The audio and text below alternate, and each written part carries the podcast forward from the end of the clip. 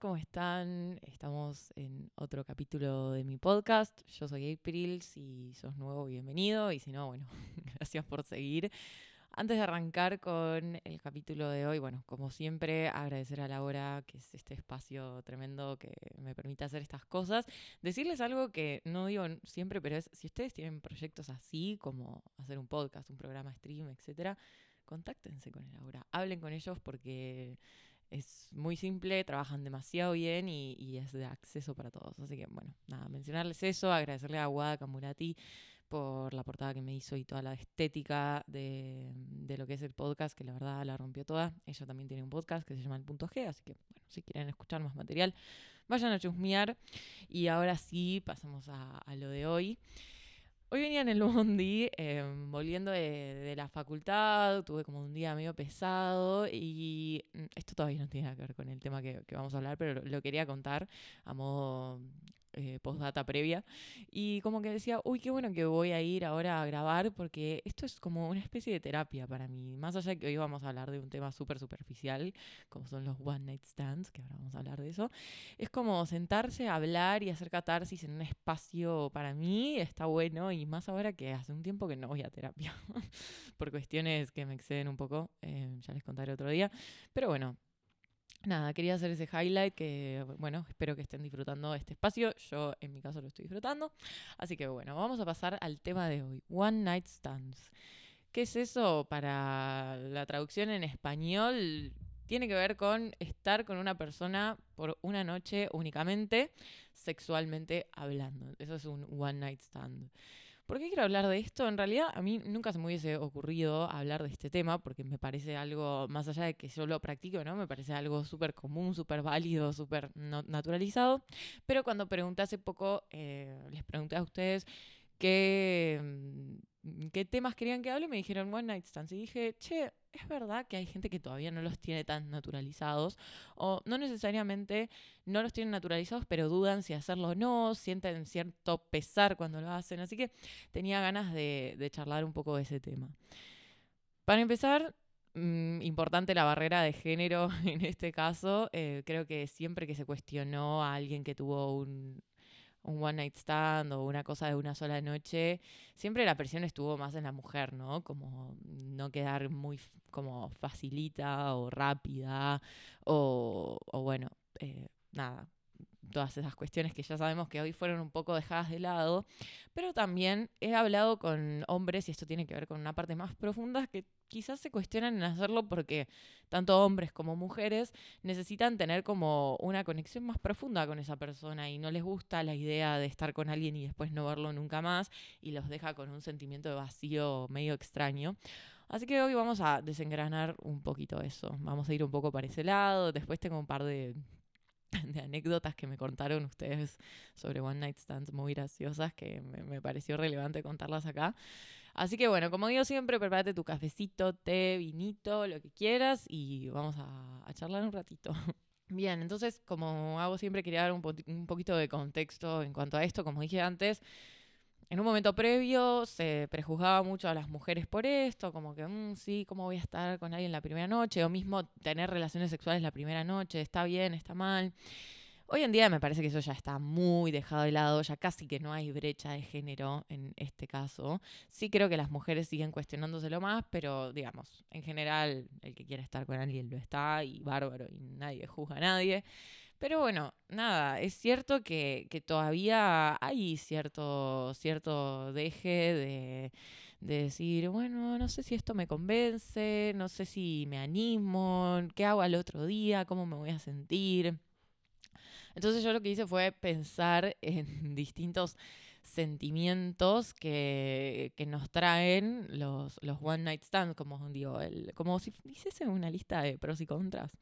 Eh, entonces, bueno, para charlarlo un poco, siempre y cuando aclarando, obviamente, esto lo voy a volver a repetir al final, que cada uno tiene que hacer lo que quiere y si no lo quiere hacer, no lo hace y si lo quiere hacer, lo hace, por más pros y contras que, que tenga. Eh, yo personalmente opino que está perfecto, me parece re divertido y el que lo quiera hacer, le mando para adelante.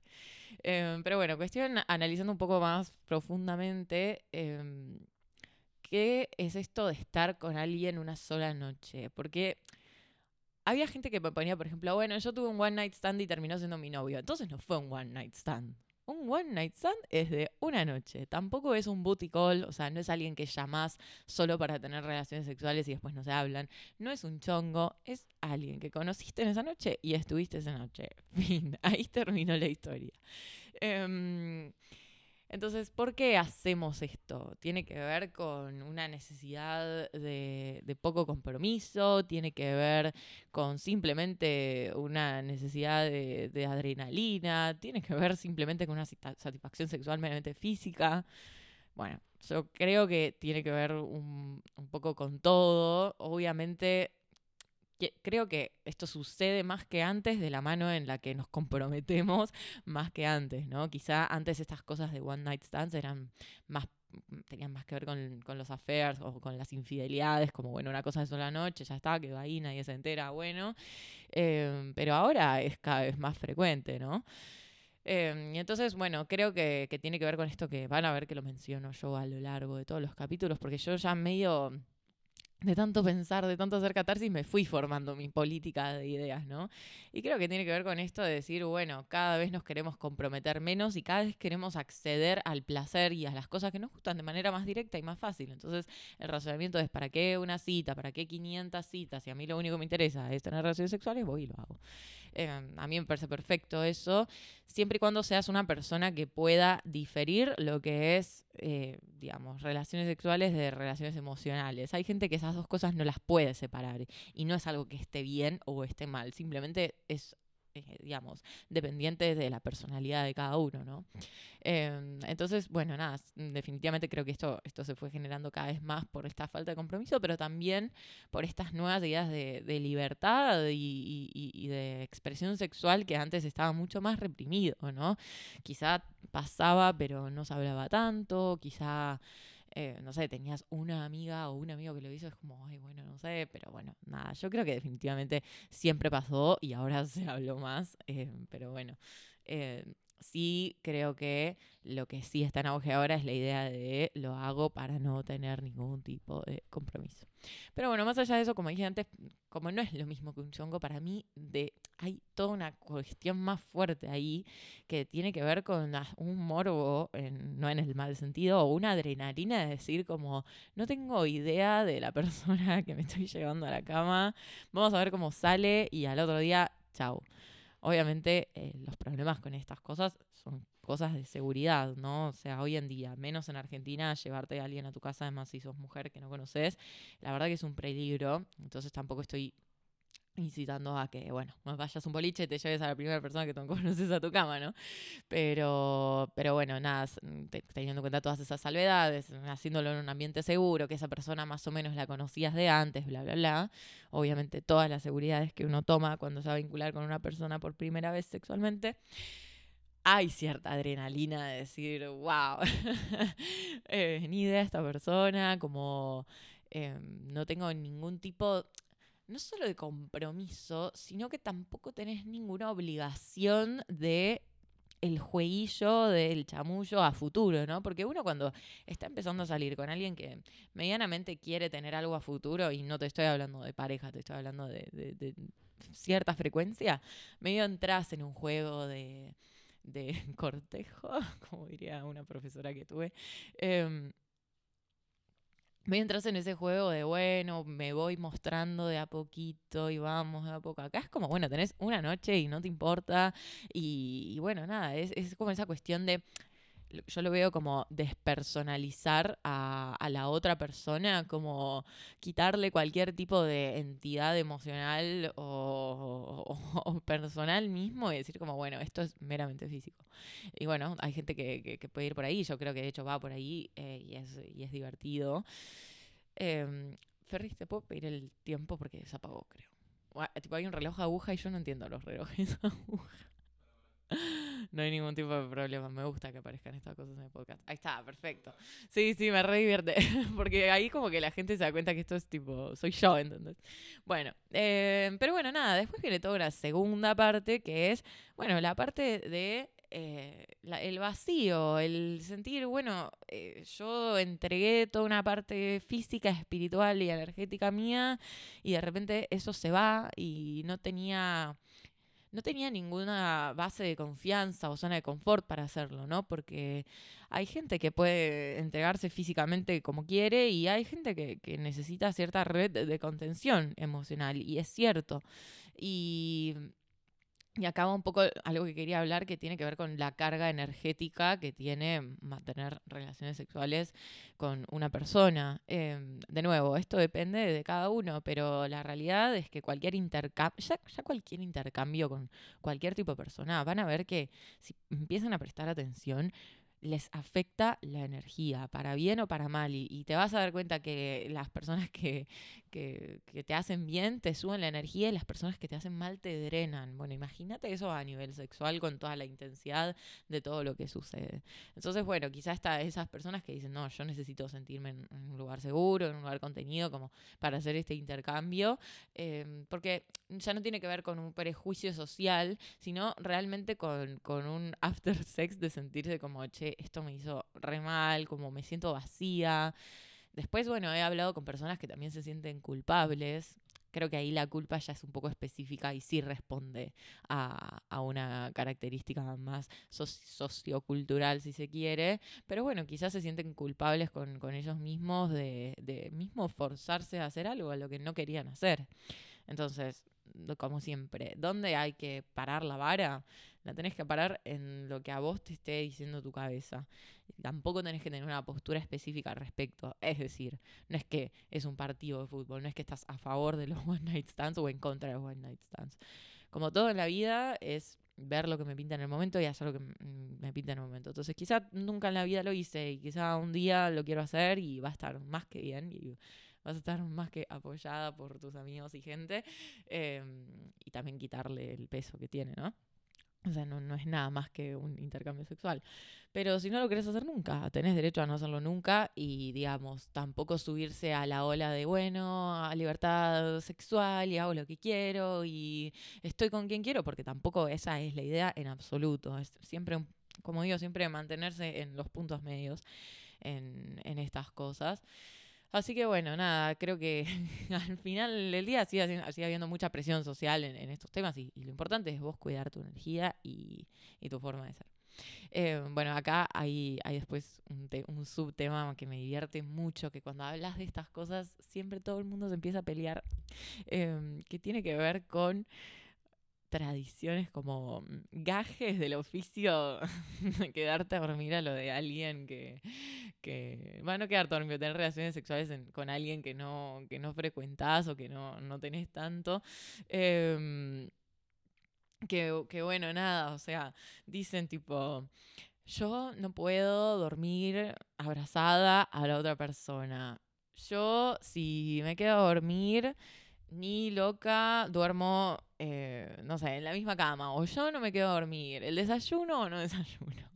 Bueno, yo claramente tengo una, postura muy marcada al respecto.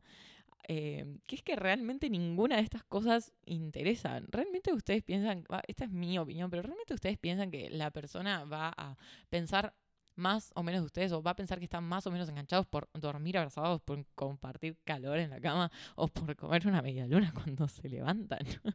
o sea, por lo menos en mi caso, nunca pensé más o menos de alguien por desayunar o no con alguien o por dormir abrazados o no, o por dormir en la misma cama. O sea, a mí me hace volverme a mi casa a las 4 de la mañana, yo te mato, ¿entendés? O sea, por suerte nunca me pasó. Em, pero bueno, quizá la otra persona se lo, se lo tomó como como bueno, como medio mal, ¿no? Em, pero nada, también he, charlado con gente que me dice, no, que si se queda a dormir a mi casa es porque es una intensa o un intenso.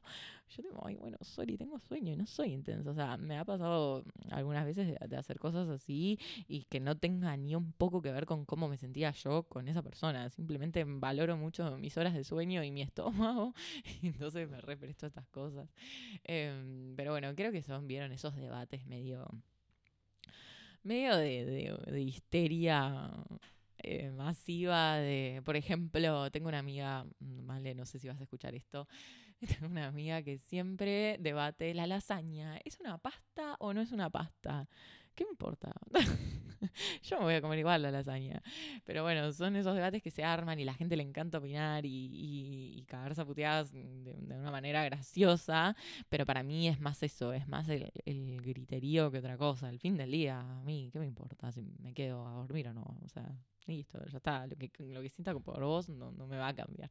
Así que bueno, esa es mi opinión. Sin embargo, entiendo que está sujeta a contradicciones y que quizá en algún momento nunca me lo manifestaron, pero digo, quizá en algún momento yo hice alguna de estas cosas y alguno se lo tomó tipo, che, placa, ¿qué te pasa?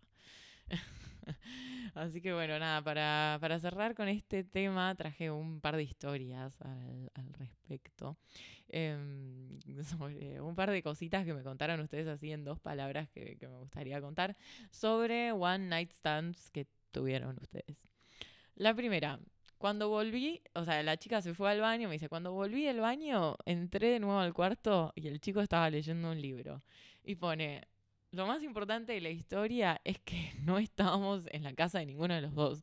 O sea, los chabones se fueron en un pre a tener relaciones sexuales y de repente la mina volvió y estaba leyendo un libro de otra persona, tipo muy random. Y quiero decir que yo podría ser tranquilamente esa persona. Así que lo banco. O sea, muy. Yo siempre cuento la misma historia. Había una época, yo estaba obsesionada con el libro que estaba leyendo. Y en un momento fuimos a un recital con unos amigos. Y yo, tipo, mientras tocaba la banda que abría el recital, me senté en el piso a leer el libro. Y todos, tipo, no, eso es una careta. Y yo no lo hacía de careta, lo hacía de que, no sé, tenía ganas de leer el libro, pero una pelotuda, la verdad. bueno, después este chico, este me causó mucha gracia. Decía que esta chica contaba que estuvo con un pibe, no sé qué, que era amigo de no sé qué, y que en el acto el chabón empezó a hablar en inglés, tipo, dirty talk en inglés. Mm, raro, pero bueno, puede pasar, puede pasar. Yo estoy, eh, digamos, la mitad de este podcast lo dije en inglés, así que bueno, si se te escapa, se te escapa, qué sé yo, quizás es, un spanglish, viste, de los míos. Después, uno, esta es mega típica, pero la, la quise traer para hablar del tema, que dice que el chico la echó de la casa, tipo, terminaron y la echó de la casa. Eh, obviamente echar de la casa es un montón, pero creo que pasa mucho que indirectamente es tipo, bueno, me tengo que ir, no sé qué. Y bueno, sorry, pero en parte eso es... O sea, eso ya me parece un poco irrespetuoso, claramente, pero la efemeridad hace al one night stand. Ya después si pasan todo el día juntos y van a comer y no sé qué, es más una cita que fue al revés, ¿viste? Primero tuvieron relaciones sexuales y después tuvieron la cita, pero más o menos lo mismo. Em, bueno, después, bueno, esta que me ponía, ahora es mi novio. Bueno, entonces no fue un one night stand, fue un ad eternum one night stand. Em, o sea, realmente eso no lo fue. Y después, este, chicos, este me encantó, decía, tuvimos un one night stand y terminamos en el after de Litkila y FMK. Nos ofreció helados veganos y franui podrán, me encanta. Por, alguna razón no me sorprende para nada que les hayan ofrecido helados veganos y franui en el after de Litkila y FMK.